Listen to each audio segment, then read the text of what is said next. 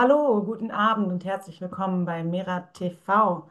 Wir sind heute, also ich bin wieder dabei, Julia, eure Moderatorin, die euch heute Abend durch den Livestream führt. Und mit dabei sind auch ähm, unsere Europakandidatinnen Karin, Johannes, Antonia und Vincent und unser Mera-Koordinationsteam Juliana und Marie. Ähm, wir haben heute einen besonderen Livestream für euch vorbereitet, einen quasi Jahresabschluss-Livestream, in dem wir über dieses sehr intensive Jahr 2023 mit euch sprechen wollten. Ähm, ich glaube, bei uns mangelt es momentan sehr an Festlichkeit ähm, zu dieser Jahreszeit. Wenn man sich das Jahr so anguckt, ähm, Rechtsrutsch in Asyl- und Migrationspolitik. Pina hat kürzlich einen AfD-Bürgermeister gewählt. Und ich glaube, was uns allen auch besonders auf dem Herzen liegt, ist ähm, das momentan stattfindende genozidale Massaker in Gaza an PalästinenserInnen. Ich denke, dass uns da nicht besonders die Feierlichkeit aufkommen kann. Ähm, des Weiteren ähm, 2024 ähm, jährt sich der Angriffskrieg auf die Ukraine zum zweiten Mal. Ich denke, wir haben viel zu besprechen. Vielleicht können wir auch ein bisschen Hoffnung einbringen in, in das Gespräch. Ähm, wir wollten aber jetzt erstmal mit euch das Jahr 2023 Revue passieren lassen und ich würde deswegen gerne weitergeben an Karin. Danke, Julia. Also, ähm, dieses Jahr war für mich sehr intensiv, auch privat, weil äh, ich habe Job gewechselt, äh, ich habe geheiratet und äh, ich habe mich für die Kandidatur entschieden. Also es war schon äh, wirklich sehr anstrengend, aber naja, ähm, ich habe mir gedacht, es ist jetzt Zeit. Und ich glaube, wie viele andere Leute, man kommt einfach zu einem Punkt, wo man sagt, äh, jetzt ist genug. Ich will kein Risiko eingehen, dass es zu spät wird. So zum Beispiel wie in Argentinien passiert jetzt. Natürlich, äh, es ist so viel passiert eigentlich dieses Jahr, so viele Ereignisse und äh, die meistens negativ. Ähm, Im Vordergrund steht, stehen natürlich nicht nur einen Krieg, sondern zwei. Und äh, Naturkatastrophen kommen dazu, aber trotzdem ähm, möchte ich mich jetzt äh, auf äh, die sogenannten progressiven Kräfte konzentrieren. Ja, also dieses Jahr für mich war ein äh, Jahr der Niederlage. Warum? Weil äh, eigentlich es gab die Niederlage von der Regierung, weil er einfach eine, er hat es nicht geschafft, eine glaubwürdige Alternative zu den Rechtsparteien anbieten zu können. Also er hat einfach äh, ja, keine, keine, keine Alternative ähm, vorgeschlagen, damit man einfach den Erfolg von der ADF äh, stoppen kann. Und danach noch die Niederlage von der Linksfraktion, die sich auch einfach aufgelöst hat. Also die Ampelkoalition ähm, hat leider ihre Unfähigkeit in jeder Hinsicht bewiesen. Also keine Strategie, ähm, keine Maßnahmen zur Unterstützung der ähm, Bürger, der Wirtschaft, der Umwelt. Und genauso ist es in der EU. Also es gibt keine Verteidigung der Interessen der Menschen und ein gutes Beispiel dafür ist die Außenpolitik. Also sie agieren nur in den Interessen von, also eigentlich um die Geschäfte von kleinen Gruppen von Oligarchen zu entwickeln. Nichts mehr. Und dann zu lassen zu, äh, von uns allen, uns allen natürlich. Ich möchte aber was Klares sagen. Also unseren Wohlstand, das wir sehr viel schätzen, kann nur in einem, Stand, in einem Zustand von Frieden entstehen oder bleiben, weil der Krieg bereicht ja nur diese kleinen Gruppen. Also man kann nicht äh, erwarten, dass die EU oder die Politiker, die jetzt an der Regierung sind, etwas für uns machen, weil die Rechnung wird von uns alle bezahlt am Ende. Zu einem äh, mit höheren Energiepreisen, aber in den betroffenen Ländern, wo der Krieg jetzt ist, dann äh, man zahlt mit dem Leben. Und da müssen wir uns die Frage stellen, wie viel wert ist ein Leben? So wie es jetzt aussieht, äh, wird es einfach äh, gewissenlos verschwendet. Und diese Frage sollte sich man auch äh, in der Linksfraktion stellen. Wer sich als Verteidiger der Frieden und der Gleichheit vorstellt, also jetzt wird das Schweigen von der Situation, also über die Situation von Palästina, erstaunlich. Also von klaren Menschenrechtsparteien, äh, Menschenrechtsverbrechen, also sind wir nicht wirklich in der Lage, zusammenzukämpfen. Also davon werden nur die Rechtsextremisten was verdienen. Also meine Hoffnung für die Zukunft, also für nächstes Jahr, ist, dass wir, und auch eigentlich meinen Aufruf, ist, dass wir einfach zusammen alle Bewegungen, Parteien, ähm, Gruppen, egal, einfach zueinander halten. Weil es gibt mehr und mehr Leute, die Lust haben, auf, den, auf die Straßen zu gehen. Und es gibt auch viel Solidarität und man spürt das auf den Straßen. Und wenn es Solidarität geht, gibt es immer Hoffnung. Danke.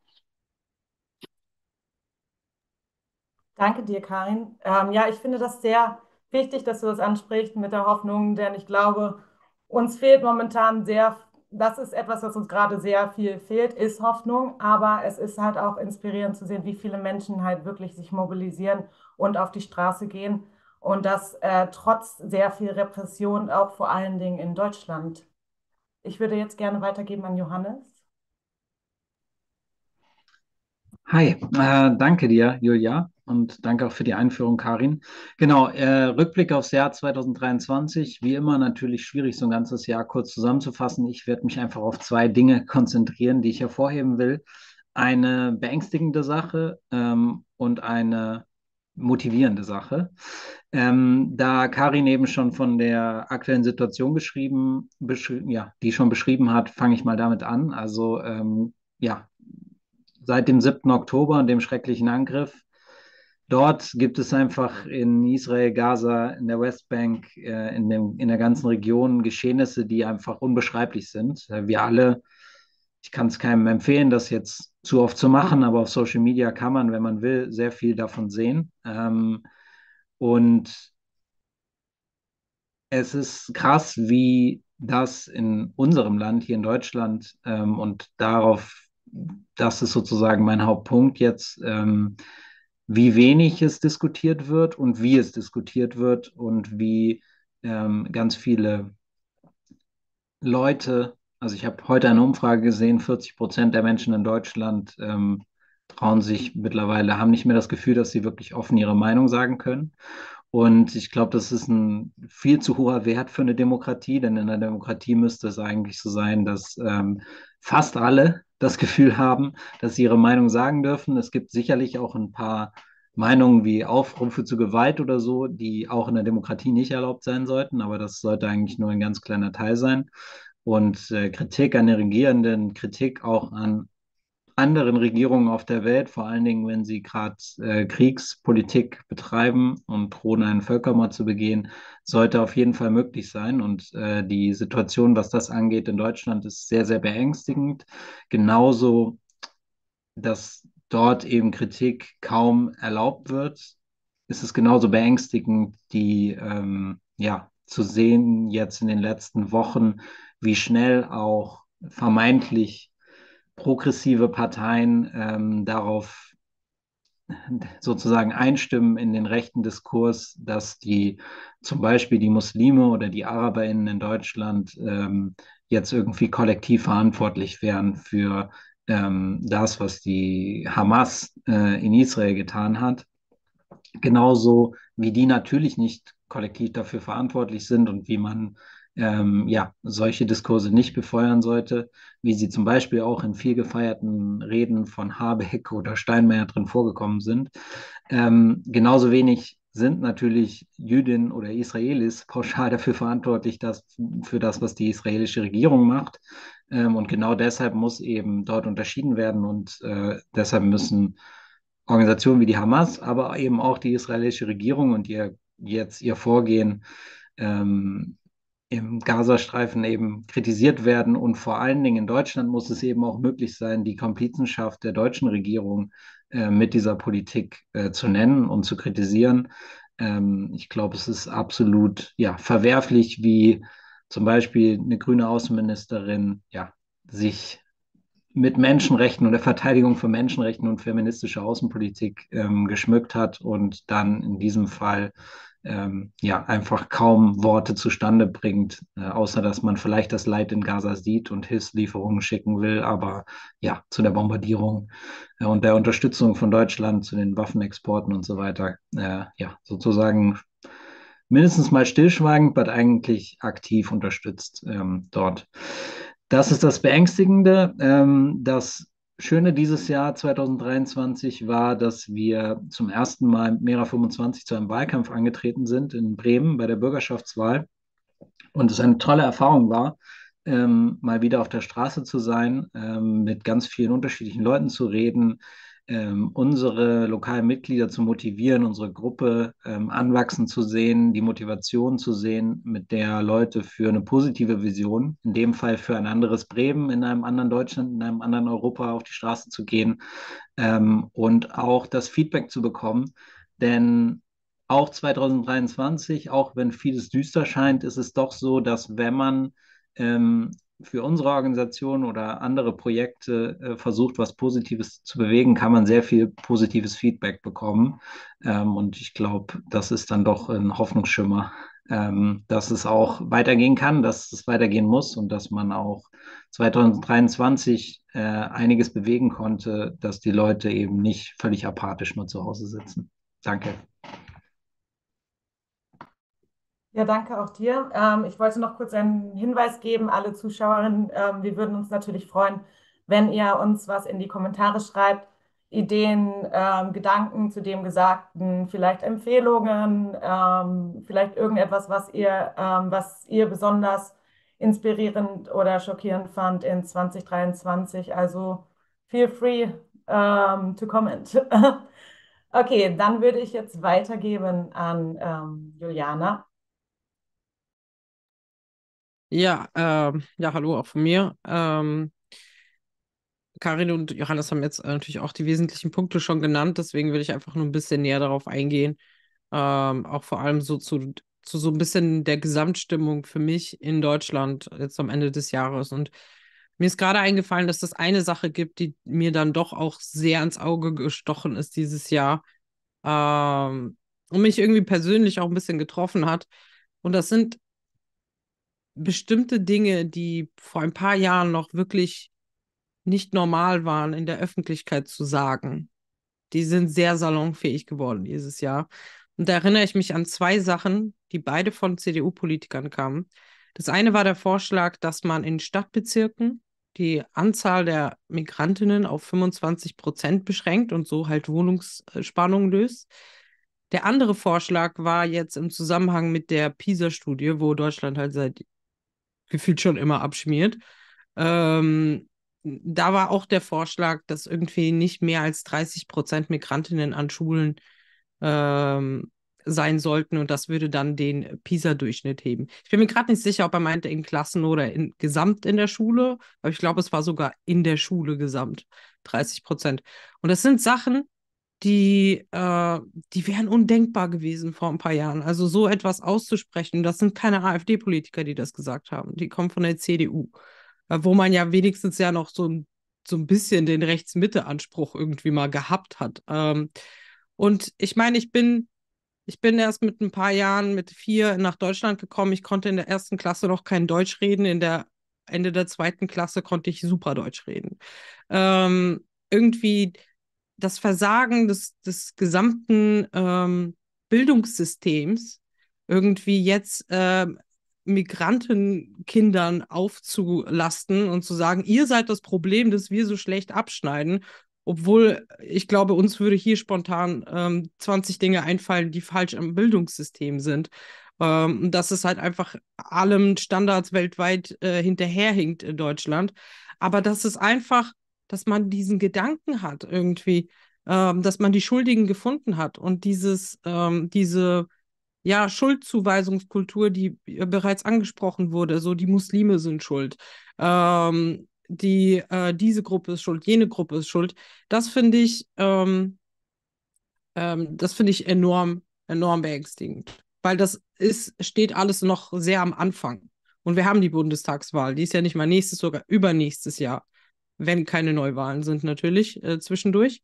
Ähm, aber das zeigt eine Richtung an, in die sich die Gesellschaft entwickelt, ähm, die, die finde ich äh, sehr, sehr schwierig zu verkraften ist. Also vor allem ich, ich habe ja auch drei kleine Kinder und man fragt sich dann halt auch so, oh mein Gott, ja, wo, wo die alles noch durch müssen und mit, mit was für einem, mit was für einer, ähm, auch mit so einer ne, mentalen Stimmung, die irgendwie groß werden, für die ist ja jetzt schon die Schulzeit ganz anders. Meine Tochter hatte so viel Ausfälle in der Grundschule, weil zu wenig Personal, Lehrer, Lehrer krank, so viel zum Thema Bildungssystem. Ähm, es ist einfach unfassbar. Das andere ist, um auch ein bisschen positiver auch auf, ähm, auf ein paar Sachen dieses Jahr zu gucken, ähm, da gebe ich Karin recht, dass es halt auch Strömungen gibt von Leuten, die sagen, genug ist genug.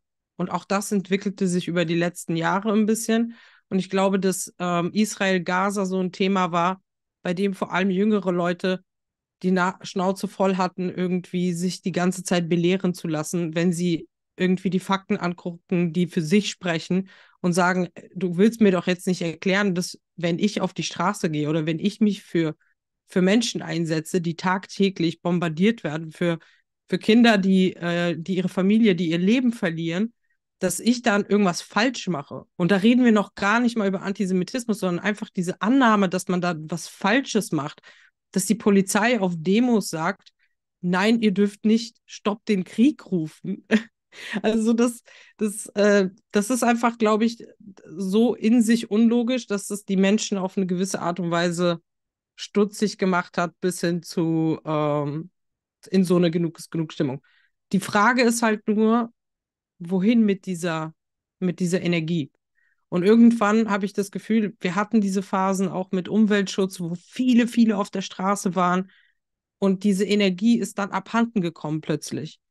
Ähm, und wenn diese Energie nicht direkt von der Straße in etwas Produktives, glaube ich, umge, ne, umgewälzt wird, also wie Karin jetzt gesagt hat, ich werde Kandidatin, so ich nehme diese Energie für mich mit, um jetzt eine Kandidatur anzugehen äh, wenn die Leute sich nicht anfangen zu organisieren und diese Energie in irgendwas anderes umwandeln, habe ich das Gefühl, dass wie auch bei der Ukraine und wie bei allen Themen, dass man irgendwann einfach nicht mehr kann. Also irgendwann hast du einfach nicht mehr die Energie, jede Woche auf die Straße zu gehen.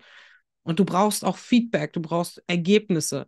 Ähm, genau, das sind, das sind zwei Dinge. Also eines natürlich, diese auflebende Energie ist so eine positive Beobachtung, aber wir kommen ja noch zum Ausblick ins nächste Jahr, deswegen beende ich jetzt hier mal. Ja, ich denke, du sprichst da was Wichtiges an, wenn es so um Bewegungen geht. Ähm, wenn erstmal ein Moment äh, besteht, so eine, ein, ein, ähm, ein Moment, wo eine Bewegung sich quasi bildet aufgrund ähm, einer politischen Situation. Natürlich am Anfang ist da sehr viel Energie, am Anfang ist da auch ähm, wenn man, wenn man aus, aus, aus Trauer quasi ähm, auf die Straße geht, ähm, wenn man Wut in Aktion umwandelt, etc. Aber wenn man, wie du gesagt hast, wie, äh, wie, du angesprochen hast, wenn man keine Ergebnisse sieht, dann wird man irgendwann müde, natürlich. Also, ähm, und deswegen gibt es ja auch so viele Aufrufe. Man sieht es auf Social Media. Lasst uns nicht vergessen, äh, an die äh, Menschen in Gaza zu denken, jetzt. Ich weiß, es ist schwierig, auch vor allen Dingen jetzt zur Weihnachtszeit. Leute gehen nach Hause. Ähm, also jetzt hier in Deutschland zum Beispiel, Leute gehen nach Hause, gehen zu ihrer Familie. Ob sie jetzt ähm, aufgrund von, äh, ob sie jetzt äh, dem Christentum angehören oder kulturell bedingt Weihnachten feiern oder zumindest von der Weihnachtsstimmung umgeben sind äh, in Deutschland. Ja, dass wir gerade hier nicht vergessen, dass wir uns, ja, dass wir die Menschen in Gaza nicht vergessen Menschen in dem auch sogenannten Holy Land, in den Menschen, ähm, wo diese ganze Geschichte entstanden ist, beispielsweise. Ähm, und ich denke, das ist äh, etwas, was wir uns alle zu Herzen nehmen müssen, dass wir jetzt äh, nicht vergessen. Natürlich brauchen wir auch alle irgendwann mal Ruhe, aber in dieser Ruhe neue Kraft zu schöpfen, in dieser Ruhe ähm, sich Gedanken zu machen, was können wir tun und in dieser Ruhe auch die Menschen nicht zu vergessen. Ähm, jetzt würde ich gerne weitergeben an Antonia.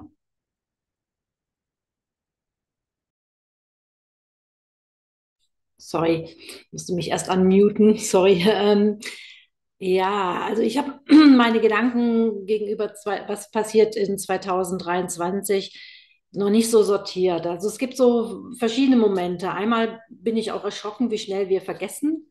Ähm, zum Beispiel auch die Katastrophen in der Türkei, die Fluten in, in Syrien, äh, wo ja auch wirklich 50, also mehrere Zehntausend Menschen umgekommen sind. Ähm, das war ja noch nicht mal ein Jahr her und ähm, die, die, ähm, es ist schon aus, aus dem Vergessenheit, also es ist schon aus meinem Gedächtnis. Ich habe es erst wirklich ähm, na, äh, eben nochmal gesehen, also wo ich ein bisschen gedacht habe, ja, was ist da eigentlich 23 alles passiert? Ähm, und es ist tatsächlich auch ähm, insgesamt ein, ein, ein Jahr gewesen, wo einfach sehr, sehr viele Menschen auch ihr Leben gelassen haben durch die Kriege, durch diese Naturkatastrophen, aber auch durch die, ähm, wenn sie äh, aus ihren Ländern fliehen über das Mittelmeer. Ne? Also das Mittelmeer ist immer noch ein, ein Massengrab und ähm, und wir machen uns da ja auch als Europäer ähm, schuldig daran, weil wir einfach keine, keine vernünftige Lösung ähm, finden oder, oder äh, unsere ähm, Regierungen auch da nicht an einer Lösung interessiert sind.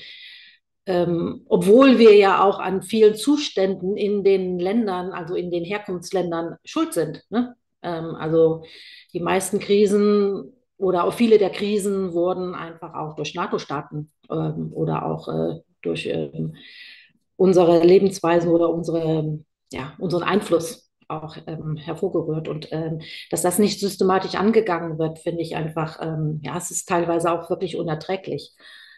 Ähm, und auf der anderen Seite ähm, haben dann auch, ähm, ja, es ist schon angesprochen worden, also die, die, die, die der Rechtsruck äh, in vielen Ländern, aber auch, äh, auch die, äh, die Wahlergebnisse teilweise, ne, mit, äh, zuletzt jetzt mit Millet, also wo man äh, so auch so, so Charaktere wiederfindet, die auch ähm, absichtlich polarisieren, absichtlich äh, so, so clownesk sind und ähm, damit auch tatsächlich ähm, einfach ähm, Menschen für sich gewinnen, Menschen, die von der Politik und von dem Establishment die Nase voll haben und von die aber auch bedrohlich auf mich wirken, weil man nicht weiß, was, was die in, in, äh, im Kopf führen oder, oder was sie dann auch in ihrer Regierungszeit dann alles auch ähm, äh, anstellen können oder, oder, oder auch, äh, äh, wie sie dann, was noch an Demokratie irgendwo da ist, ähm, ähm, ja, ähm, ähm ver, ja, versauen können, also äh, was sie da zerdeppern.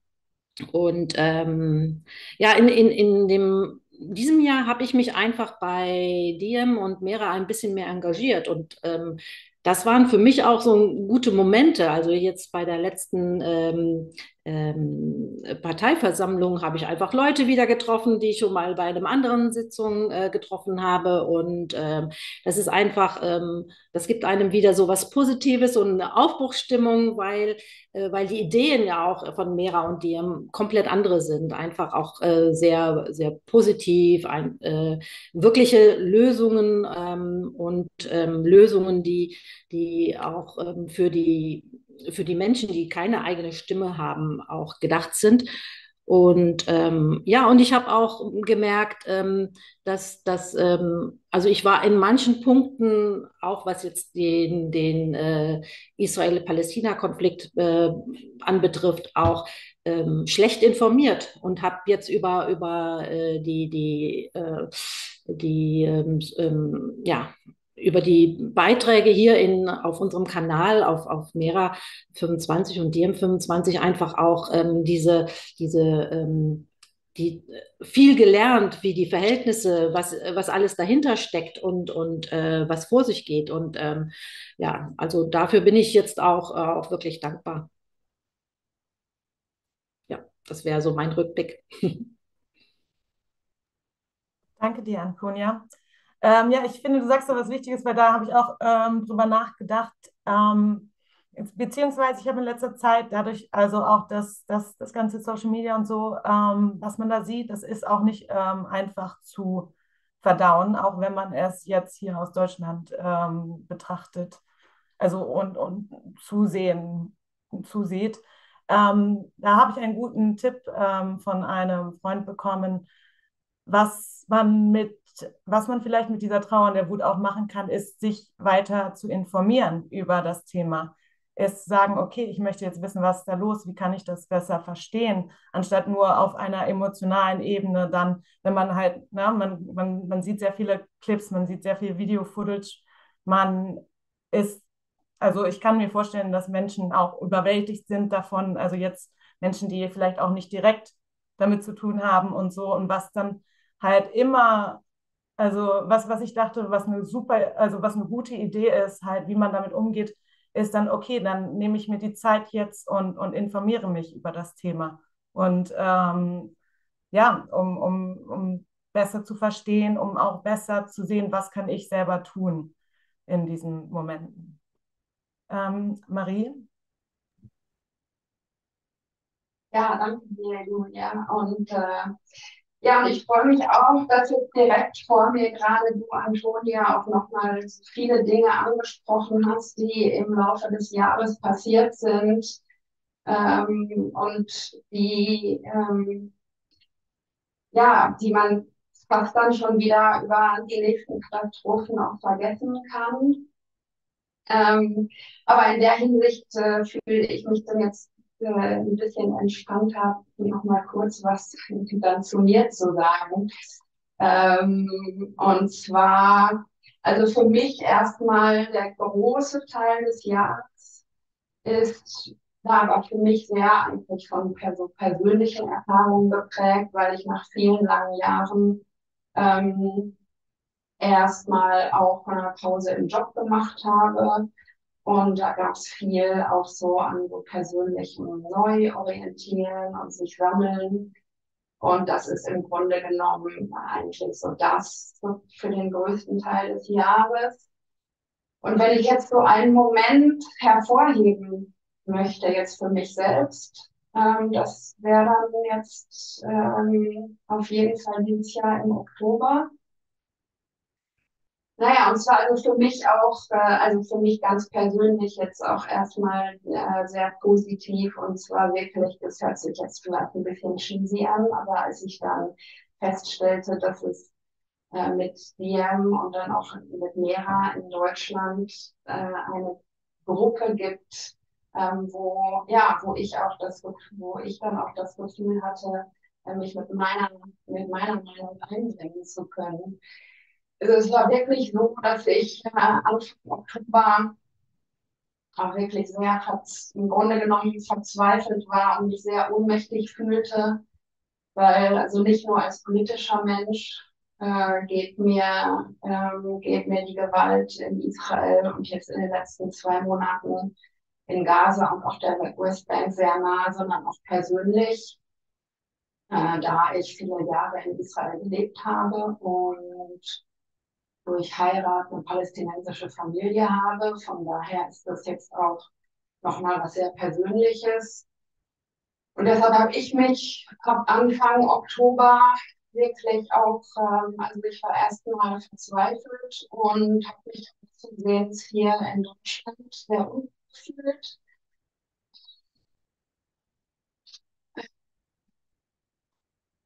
Ja, ja, extrem Repression die ich auf einmal hier erfahren habe. Und ich bin mir sicher, dass es viele andere Menschen gibt in Deutschland, die äh, damit auch vorher schon viele, viele Erfahrungen gemacht haben. Aber für mich war das, für mich war das wirklich, äh, ja, das war auch, also es war eine Art Zäsur. Und ähm, dann das Gefühl zu haben, äh, dass dann von mehreren ein Meinungsartikel von mir veröffentlicht wurde, ähm, das hat mir, das war fast so was Selbstermächtigendes auch für mich, dieser Moment.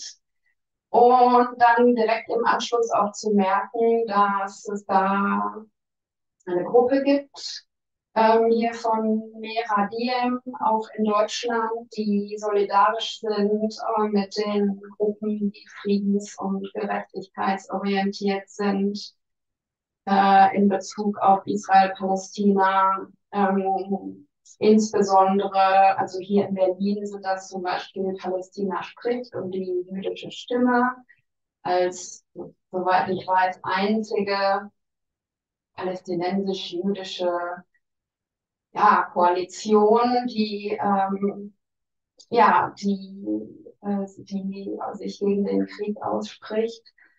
Und genau, das hat, das hat mir wirklich, das hat mir Hoffnung gegeben, dass es nach zwei Monaten oder seit über zwei Monaten immer noch so ist, dass wir auf die Straße gehen müssen, finde ich wirklich unsäglich. Auch, dass ich in meiner Verzweiflung direkt schon ganz früh im Oktober auch Briefe an meine Abgeordneten geschickt habe ähm, und außer, außer einer automatischen Bestätigungs-E-Mail da bis heute nicht ein Satz zurückgekommen ist. Ähm, obwohl ich da auch meine große Sorge geäußert hab, habe, dass die Gewalt im Nahen Osten halt einfach nur sehr einseitig verurteilt wird ähm, von Deutschland. Und genau, in dem Sinne, bei Anna Schwere ist das für mich auf jeden Fall ja, eine, eine Aussicht ins nächste Jahr, die, naja, zumindest so ein bisschen ähm, für Motivation sorgt, jetzt auch weiterzugehen. Und naja, da ja auch dann Europawahl im nächsten Jahr ansteht, denke ich mal, braucht das dann auch ein wenig Motivation. Und ähm, ja, genau, in dem Sinne gehe ich dann, gehe ich auf diesen Jahr heraus. Vielen Dank, Marie, auch dass du so etwas auf der persönlichen Ebene mit uns geteilt hast.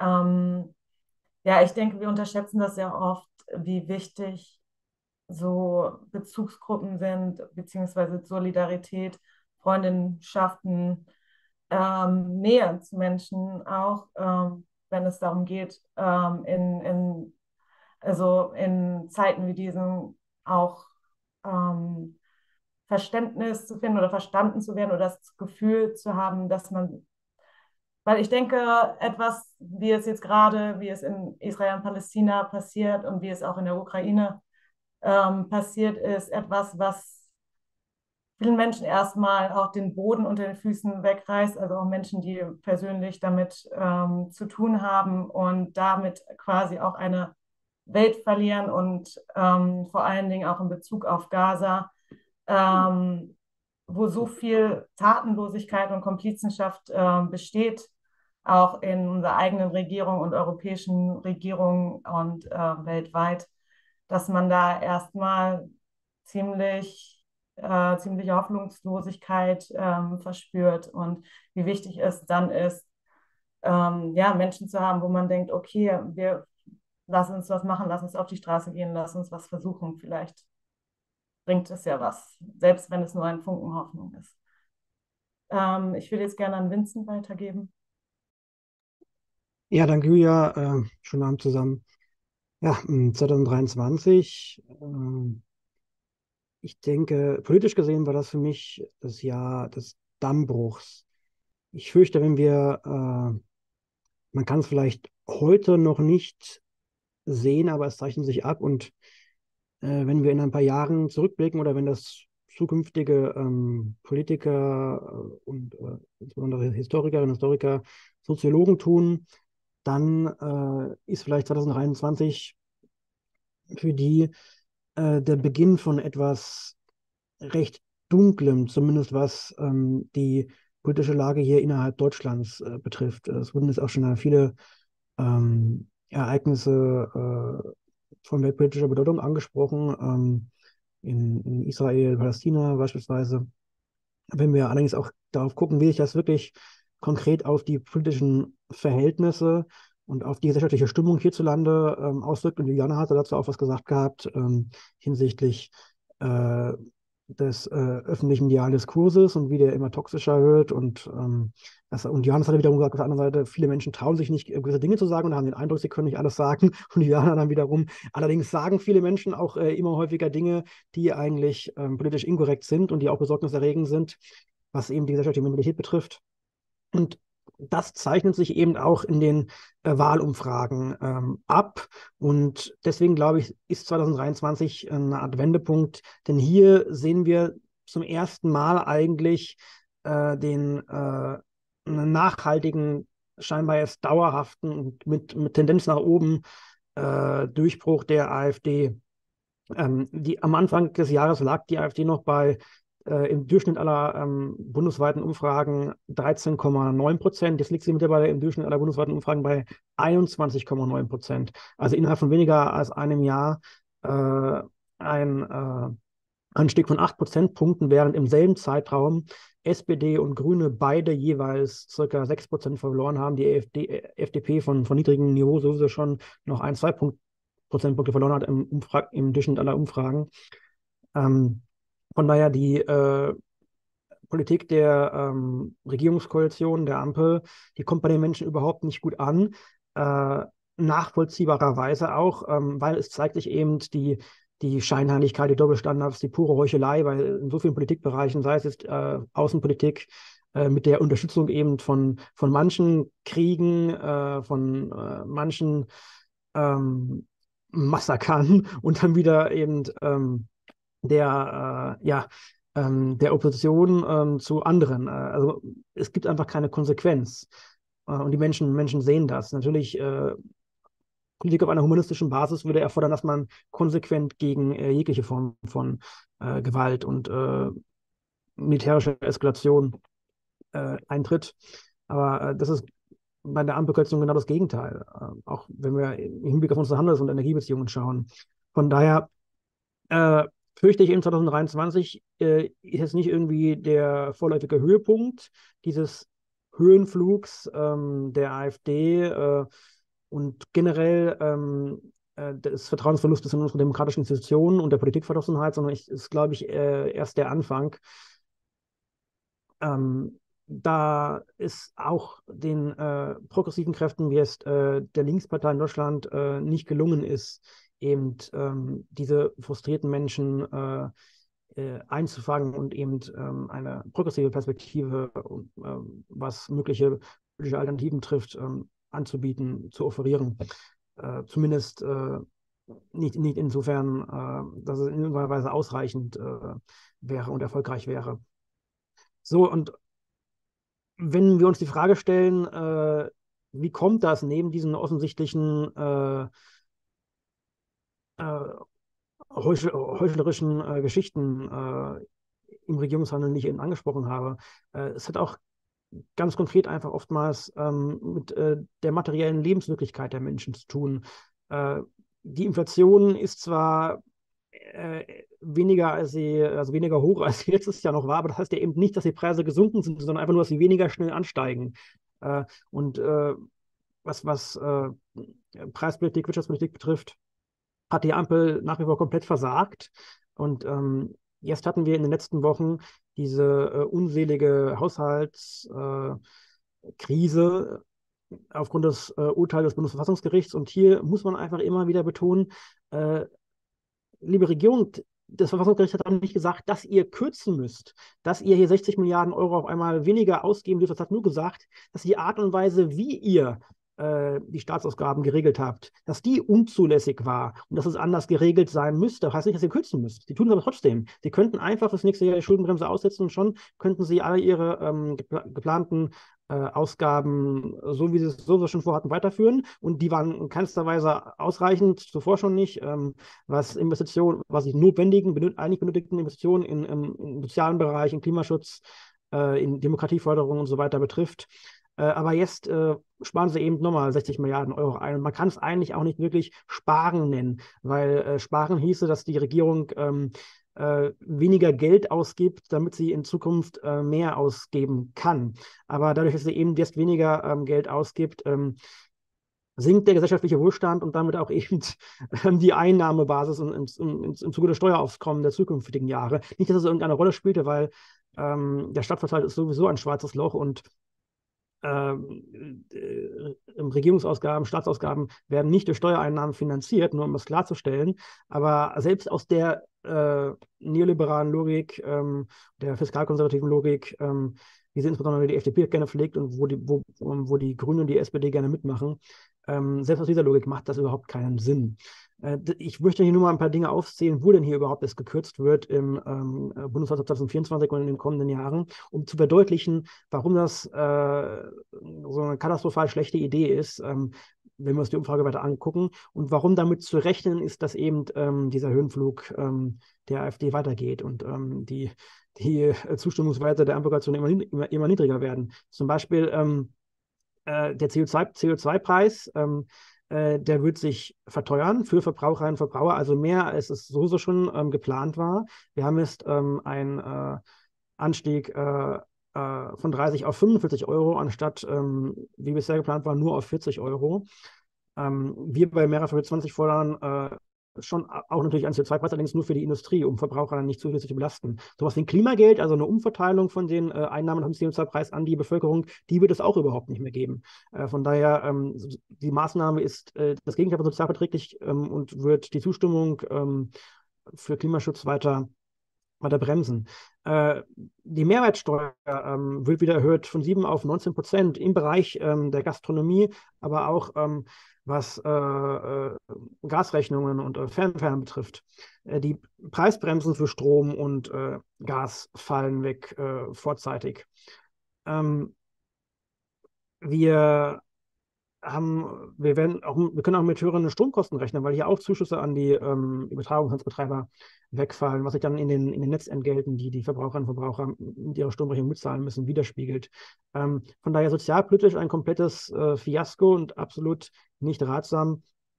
Äh, deshalb denke ich eben 2023 war wahrscheinlich äh, das Jahr, äh, an dem die Bundesregierung und die etablierten Parteien äh, komplett äh, die Bürgerinnen und Bürger verloren haben.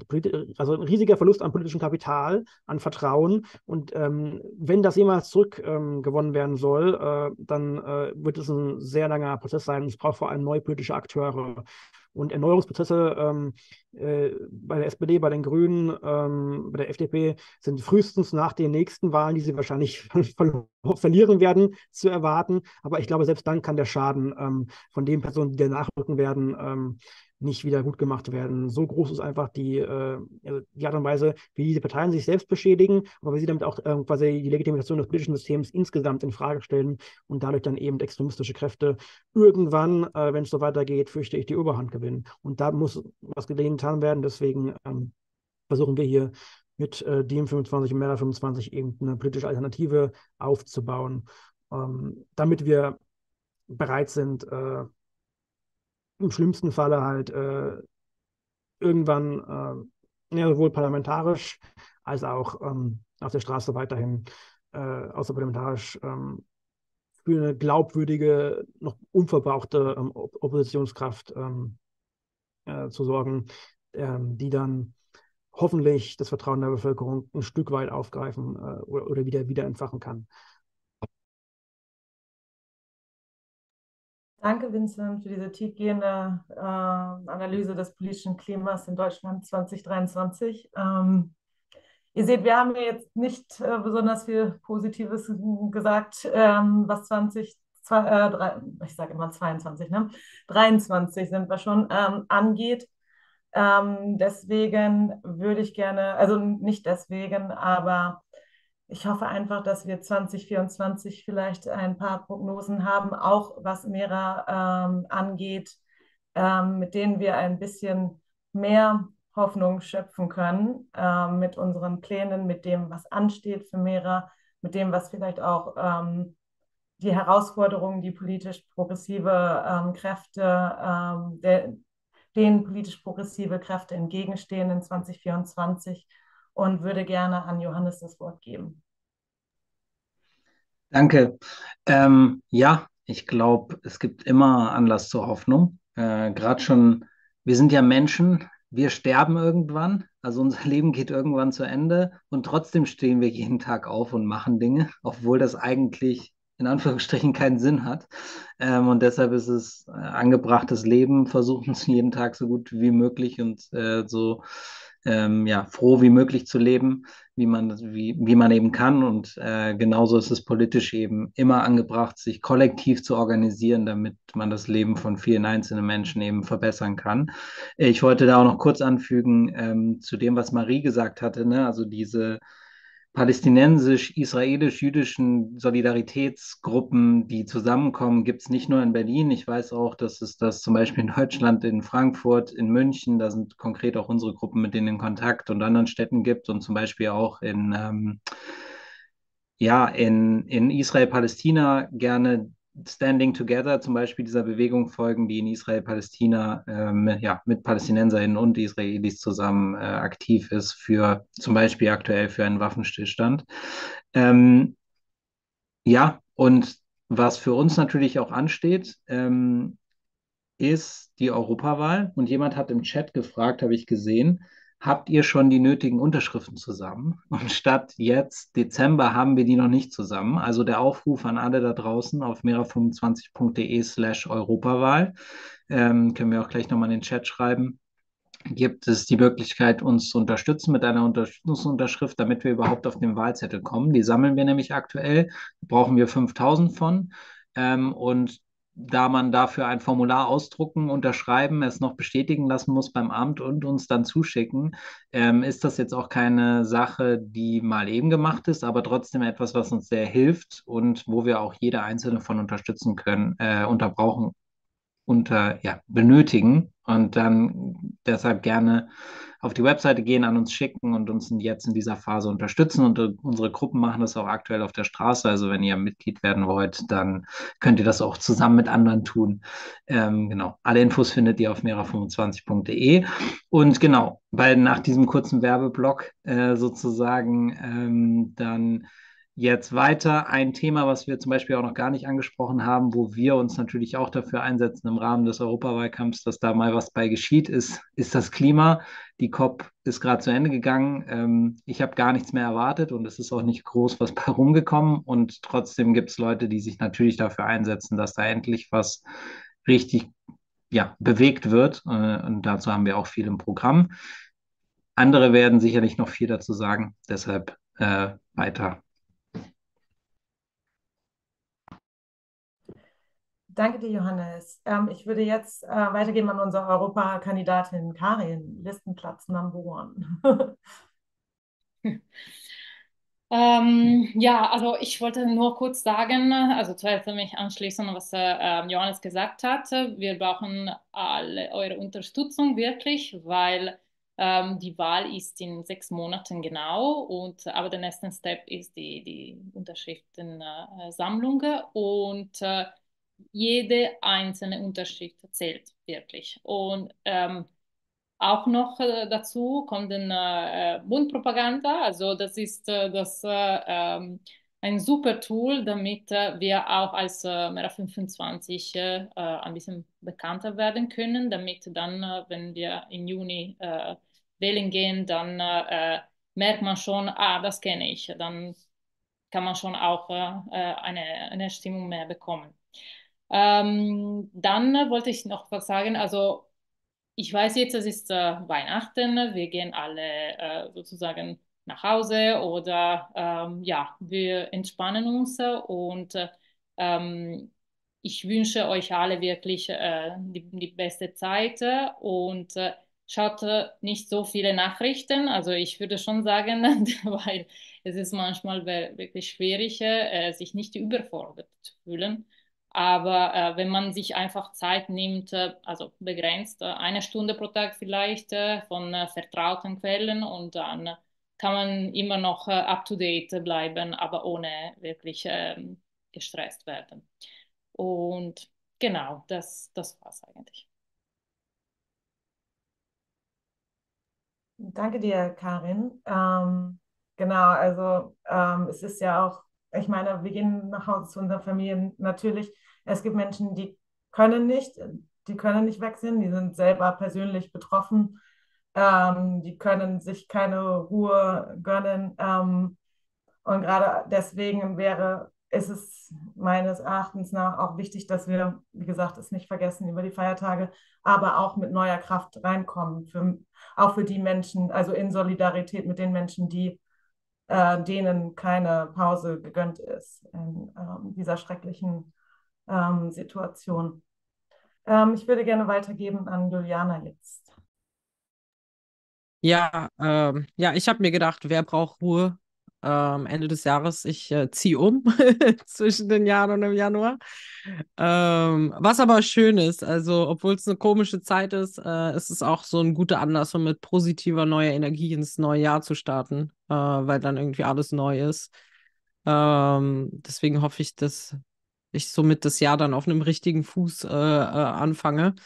Äh, ja, ich glaube einfach auch, ähm, dass es eine gute Zeit ist, um auch zu schätzen irgendwie, äh, was man hat und ähm, ähm, dass man halt irgendwie in Frieden lebt und dass man mit seiner Familie zusammen sein kann. Ähm, ähm, um jetzt nicht irgendwie düster darauf aufbauen zu wollen, aber Johannes hat natürlich recht, das Leben ist nicht unendlich und äh, wir sollten tatsächlich für jeden Moment dankbar sein, den wir, äh, den wir durchatmen können, den wir äh, mit unseren Freunden und Familien verbringen können.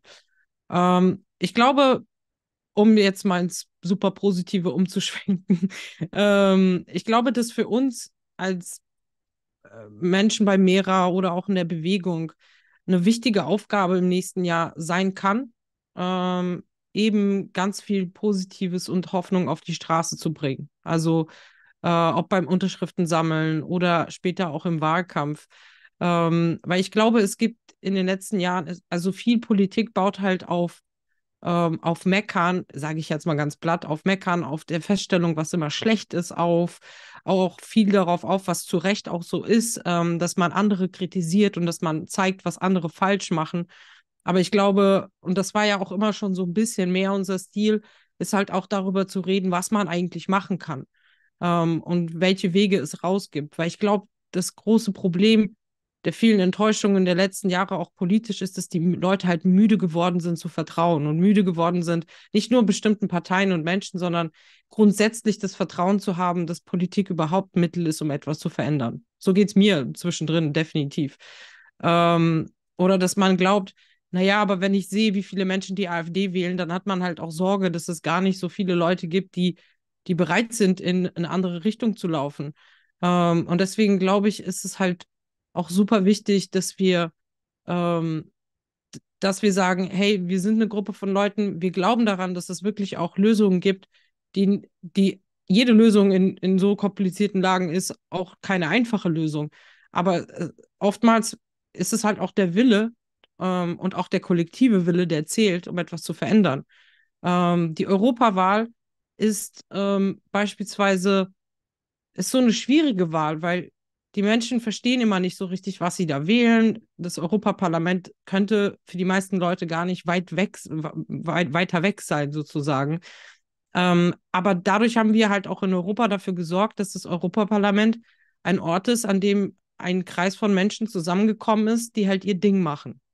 Und der Grund, warum es so wichtig ist, dass Parteien wie wir Kandidaten in Europaparlament einbringen und auch, wir treten ja auch in anderen Ländern an mit Kandidaten. Es gibt auch andere progressive Parteien in anderen Ländern. Äh, warum es halt so wichtig ist, dass immer mehr, ähm, ich sag mal, an Outsider in dieses Europaparlament kommen, ist, damit sich das verändern kann. Sonst bleibt es halt immer dieser geschlossene Kreis von Bürokrat, Bürokratinnen man muss es fast, glaube ich, gar nicht gendern beim Europaparlament, weil es dort irgendwie so viele Männer sind, ähm, die halt ihr Ding machen. Ähm, und so ist es halt bei jeder Wahl. Ähm, wir müssen gegen diese Politikverdrossenheit ankämpfen. Ähm, und ich habe einen Kommentar im Chat gelesen, ähm, dass alles quasi zugrunde geht und dass alles auseinanderfällt.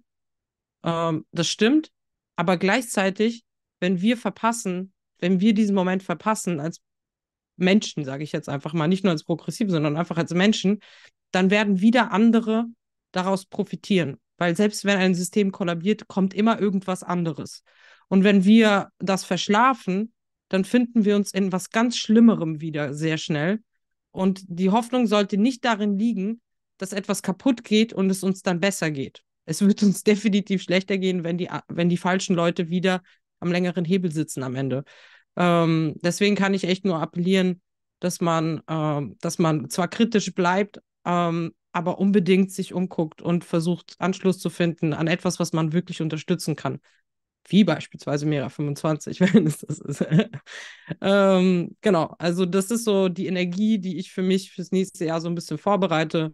Ich freue mich vor allem halt darauf, tatsächlich auf die Straße zu gehen und Kampagne zu machen, äh, weil für mich irgendwie einer der besten Teile, die auch durch Corona zwei Jahre echt zu kurz gekommen sind, ist mit Leuten im Dialog zu gehen und zuzuhören und halt auch, ähm, ja, manchmal auch auf auch Gespräche und Diskussionen auf der Straße zu führen. Aber das macht es halt irgendwie so alles so ein bisschen griffiger, als immer nur online zu existieren. Also auch von mir auf jeden Fall frohes Fest an alle und kommt gut ins neue Jahr und genau. Juliane ist schon richtig im Kampagnenmodus hier. genau, aber ihr habt sie gehört. Ähm, die Europawahl ist leider auch eine Wahl, wo es sehr wenig Wahlbeteiligung gibt. Und äh, das sollte geändert werden 2024. Ähm, ich meine, äh, da wird entschieden, da wird äh, für Europa entschieden und wir sehen, dass diese Entscheidungen in letzter Zeit nicht besonders großartig waren. Wenn man sich die Asyl-Migrationspolitik äh, Europas ansieht, den Rechtsruck, ähm, der sich auch auf europäischer äh, Ebene widerspiegelt. Ähm, ich würde jetzt gerne nochmal einmal an Marie geben. Ja, danke. Und ich hoffe, dass man mich jetzt vielleicht ein bisschen besser hören kann als das letzte Mal. Ich habe nämlich mein Mikrofon neu justiert. Gut, ähm, ja, genau. Also ich würde auch, äh, für, für mich ist es auch wirklich, ich hatte ja auch schon das für mich ganz persönlich als äh, als motivi so als motivierend äh, beschrieben, mich, ja, mich engagieren zu können, auch ähm, für, äh, für Themen mit Gruppen, mit denen, mit denen ich mich äh, auch irgendwie übereinstimme. Und das ist auch, also ich glaube wirklich, dass das einfach extrem wichtig ist. Ähm, ja, auch so für das eigene Gefühl. Und meine, im Grunde genommen haben wir das ja auch alle gesagt, und es ist ja sehr offensichtlich, dass wir, äh, ja, wir schon auch, ähm, auch politisch auf, es sieht so aus, dass wir auf dunkle Zeiten durchaus hinzusteuern, wo es einerseits natürlich der extreme Rechtsruck ist in Deutschland, in äh, vielen Ländern Europas und der Welt. Und dazu auch noch die etablierten äh, liberalen Parteien auch zunehmend autoritärer werden. Ähm, und das beides zusammen führt halt auch dazu, dass sich die Gesprächsräume immer weiter schließen. Und genau dem, denke ich mal, müssen wir unbedingt entgegenwirken. Ähm, und ähm, man kann natürlich, man kann natürlich alle letztendlich alle Themen als die als Schlüsselthemen ansehen.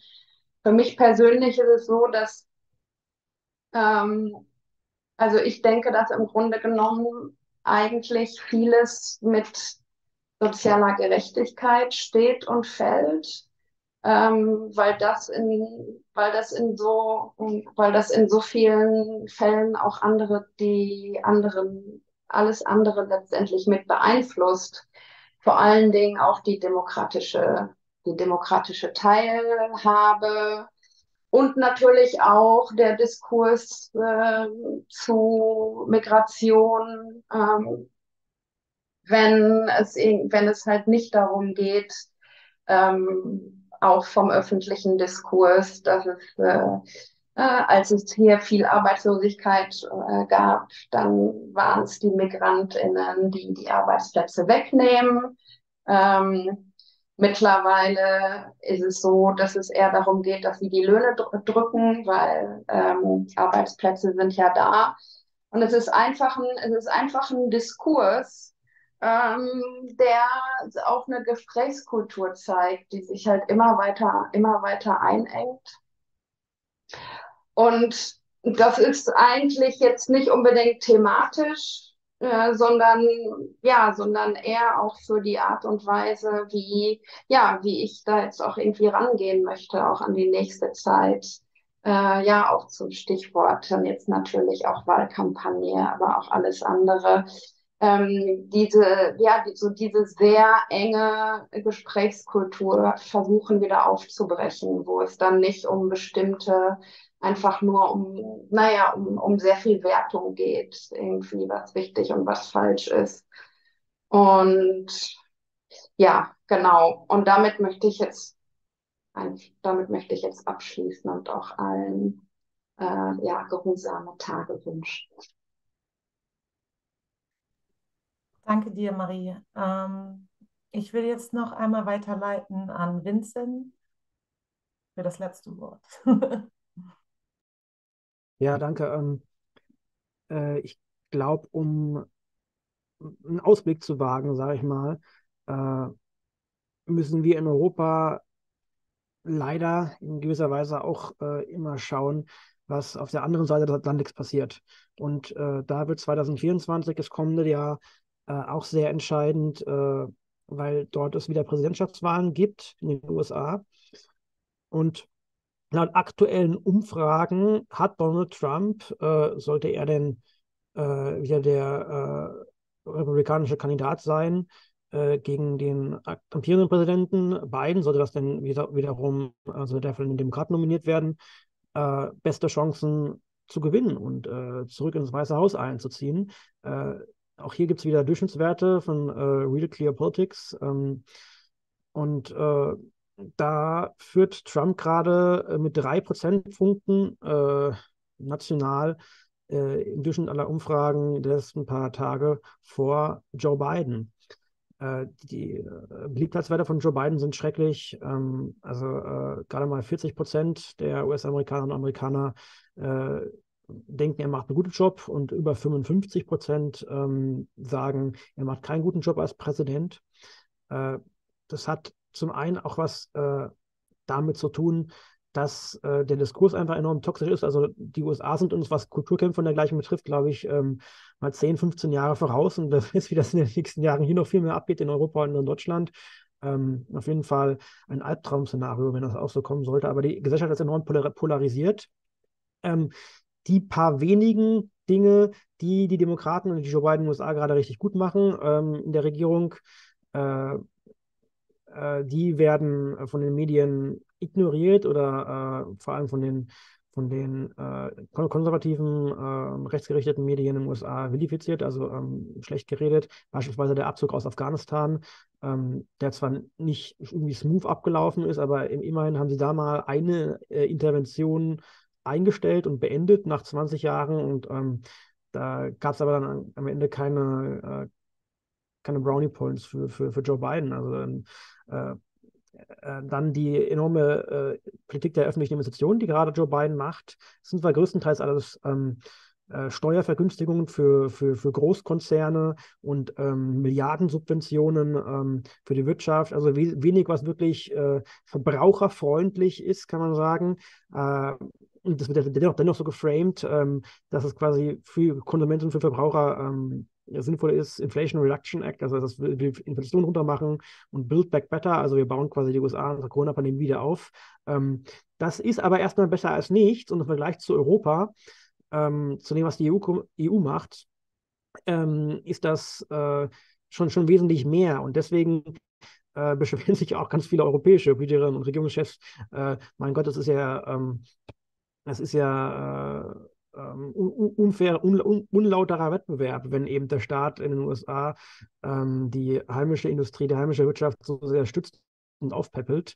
Und das ginge ja gar nicht, wenn man nach wie vor quasi Handel betreiben möchte. Die, die, die Regeln der WTO würden umgangen und dergleichen, was natürlich pure Heuchelei ist, weil die Europäer kriegen es einfach nicht zustande, selbst entsprechend aktive Industriepolitik zu betreiben. Aber wie gesagt, ähm, die Politik von Joe Biden äh, in diesen wenigen Feldern, wo er es gut macht, äh, wird von den Medien nicht äh, aufgenommen und ähm, generell äh, ist es auch einfach viel zu wenig und deswegen äh, sind, äh, haben auch schon ein Großteil der Bevölkerung in den USA anscheinend vergessen, wie viel katastrophaler die Politik unter Trump war. Ähm, und deswegen, äh, wie gesagt, sagen die Umfragen ihm gerade beste, beste Chancen äh, voraus zu gewinnen. Und wir dürfen auch nicht vergessen, dass natürlich die soziale Situation, ähm, die sozialpolitische Situation in den USA weiterhin äh, in Sachen Krankenversicherung, in Sachen ähm, Obdachlosigkeit und, und Wohnungspolitik ähm, äh, oftmals noch viel schlimmer ist als hier. Was Joe Biden gemacht hat, ähm, in den letzten Jahren versucht hat zu machen, ist eine New Deal-Politik, kann man sagen, ähm, mit enormen öffentlichen Investitionen und Subventionen ähm, der Wirtschaft, aber ein Green New Deal ist es nicht, weil er gleichzeitig auch ähm, äh, die fossile Industrie enorm subventioniert und neue ähm, Pipelines äh, ähm, bauen lässt, äh, neue Ölfördergebiete ausgewiesen hat und dergleichen. Äh, Fracking-Gasförderung ähm, weiterhin äh, fördert und vorantreibt. Äh, von daher taugt die Politik von Joe Biden nur sehr, sehr, sehr bedingt ähm, zum Vorbild äh, Europa, würde ich sagen.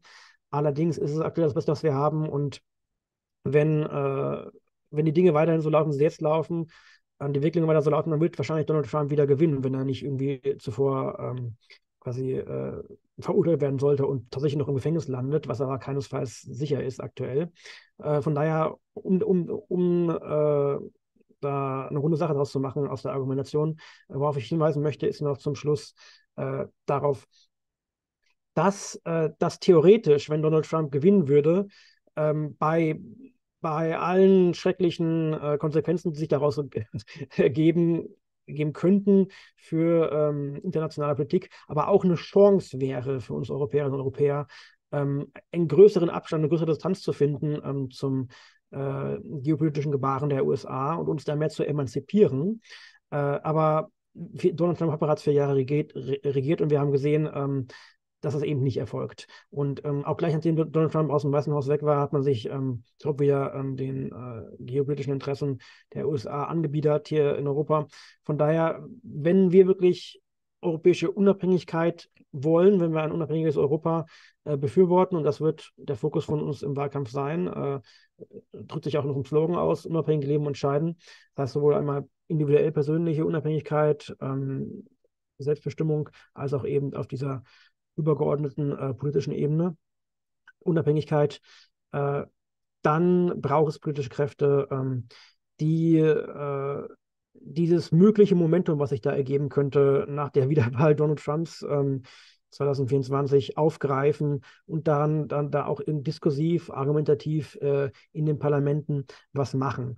Und äh, in internationalistischer Art und Weise ähm, für äh, mehr europäische Eigenständigkeit äh, agieren, in Form auch von quasi äh, unabhängigeren Beziehungen zum Westen, zu den USA. So, ähm, und genau, und diese Kraft sehe ich eben in der Debatenpolitik überhaupt nicht. Äh, das wäre eben etwas, äh, was, was wir weitgehend ähm, alleine vertreten.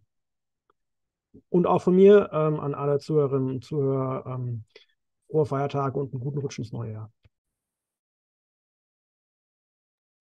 Danke dir, Vincent, und danke euch allen. Ähm, ich denke, das war es von uns ähm, heute, von unserem speziellen Festtags-Livestream. Ähm, ich wünsche euch auch allen eine frohe Festtage, ähm, soweit es möglich ist, und einen guten Rutsch ins neue Jahr. Und nochmal der Hinweis, wir brauchen immer noch Unterschriften, ähm, um uns zu registrieren vor die Europawahl, um das, was wir euch jetzt alle gerade äh, versprochen haben, quasi, und das, was wir alle gerade als, als Ideen ähm, für eine bessere Zukunft ähm, äh, vorgetragen haben, um das wirklich zu ermöglichen, würden wir gerne ins Europaparlament einziehen. Äh, in dem Sinne äh, fleißig äh, Unterschriften sammeln, auch auf mera.de, äh, mera25.de. Ähm, da gibt es weitere Instruktionen. Danke euch und ich wünsche euch frohe Festtage.